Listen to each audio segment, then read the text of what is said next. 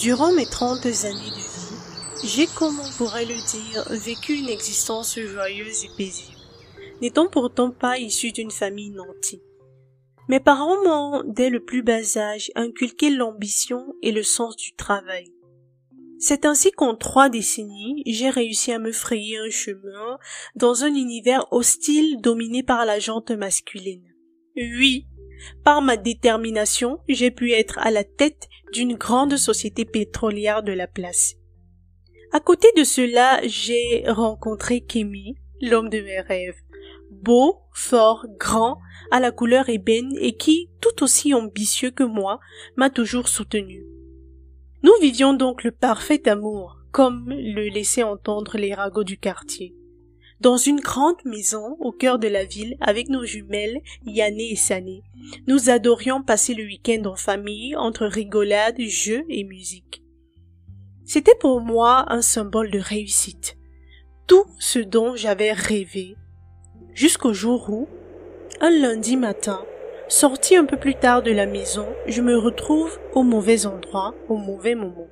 Elles vous feront pleurer sourire et même rigoler, mais surtout, elles vous transcenderont et vous verrez le monde différemment. Qui sont-elles? Des tranches de vie d'ici et d'ailleurs, des histoires qui nous font voyager, des vécus qui nous parlent, qui nous ressemblent. Recevez tous les dimanches à 21h votre capsule audio.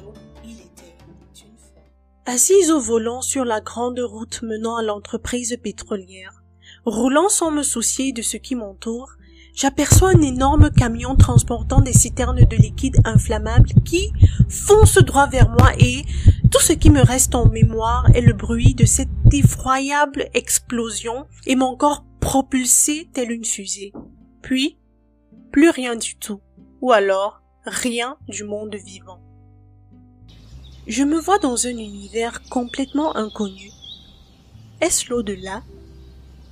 Je me sens attiré par un halo lumineux, d'un rayonnement éblouissant comme on n'en a jamais vu sur Terre, mais qui pourtant paraît si doux à mes yeux.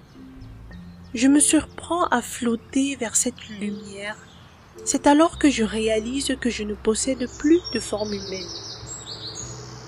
Plus j'avance, plus j'aperçois d'autres formes qui me semblent humaines, mais possédant elles aussi un halo lumineux et contre toute attente, je ne ressens aucune peur.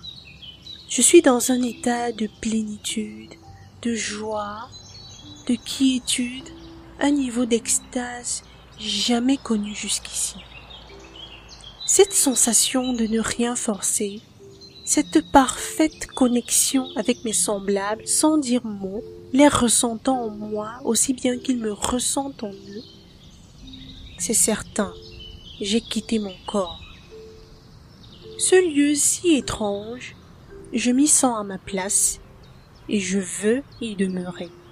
Soudainement, j'ai comme l'impression de manquer d'air. Je suffoque et j'entends des voix inconnues qui m'appellent.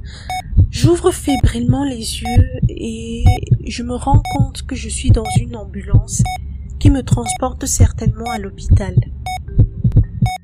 Je viens de regagner mon corps plutôt celui d'une autre, car je ne suis certainement plus la même.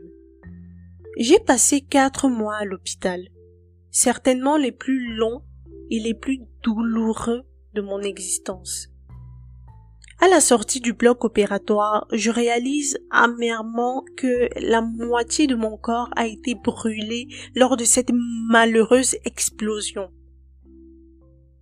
Mon séjour à l'hôpital se résumait entre soins, douleurs, pansements et surtout réflexion. J'étais constamment ailleurs, même lorsque je recevais des visites. Je me souviens de ce jour où mes petites filles ne m'avaient pas reconnue et que, par peur, elles avaient refusé de s'approcher de moi. Imaginez un seul instant comment mon cœur de mère était dépiécé à ma sortie, une fois à la maison, je cogite énormément sur ce que j'ai vécu. J'essaie de trouver des réponses cartésiennes n'étant pas de nature religieuse. Je découvre alors que j'ai vécu ce que l'on appelle expérience de mort imminente. Mais pourquoi suis-je revenu Qui m'a fait revivre? Qui étaient ces présences lumineuses autour de moi? J'imagine ma vie si je n'avais pas eu cet accident, si je n'avais pas fait cette expérience inédite. Je ressens soudainement des vibrations en moi et je réalise alors comment était ma vie auparavant. Je ne vivais que pour le paraître, pour impressionner le monde. J'adorais avoir ce sentiment de supériorité et je prenais plaisir à regarder les gens me supplier pour des faveurs. Je croyais être heureuse, mais en réalité, mon cœur était noir, rempli d'égoïsme, ma quête acharnée de la richesse, mon avarisme et mon manque d'humanité. Rien ni personne en dehors de ma petite famille n'avait de l'importance. J'avais tourné le dos à mes amis, même ma propre famille, car j'en avais honte. J'étais aveugle, obnubilé par les plaisirs éphémères. Je reprends ma vie avec une vision différente. De nouvelles résolutions. Je regarde mes cicatrices au miroir, qui désormais témoignent ce renouveau.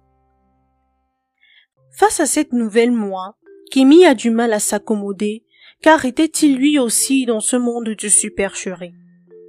Les disputes s'enchaînent et il me demande finalement le divorce, au cours duquel il obtient la garde de nos jumelles.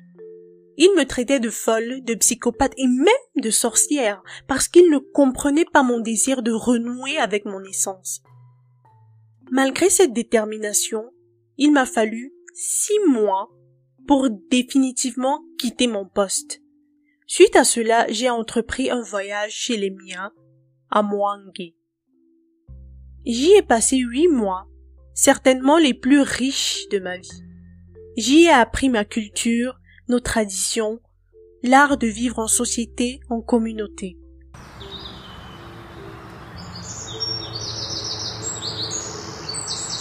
Tout ceci, c'était il y a vingt ans.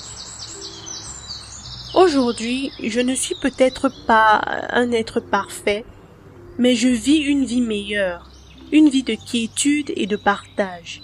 Je profite de chaque instant de la vie, j'admire la beauté du vent, de la nature, de tout ce qui nous entoure. Je n'ai peut-être plus la même opulence ou le même poste d'antan, mais je me rassure de donner autant que je reçois de la vie. J'aide les victimes des brûlures à se réadapter à la vie grâce à l'association que nous avons créée, Yanné, Sané et moi. Je suis heureuse d'avoir auprès de moi mes adorables filles qui m'ont comprise et m'accompagnent dans ce cheminement. Je ne serai jamais assez reconnaissante à la vie de m'avoir offert ce nouveau départ. Chaque jour, j'agis pour devenir la meilleure version de moi et partager de la positivité à travers ce témoignage. Je m'appelle Nandé et à la fenêtre de la mort, j'ai trouvé la vie. Ceci est mon histoire. Et vous, quelle est la vôtre?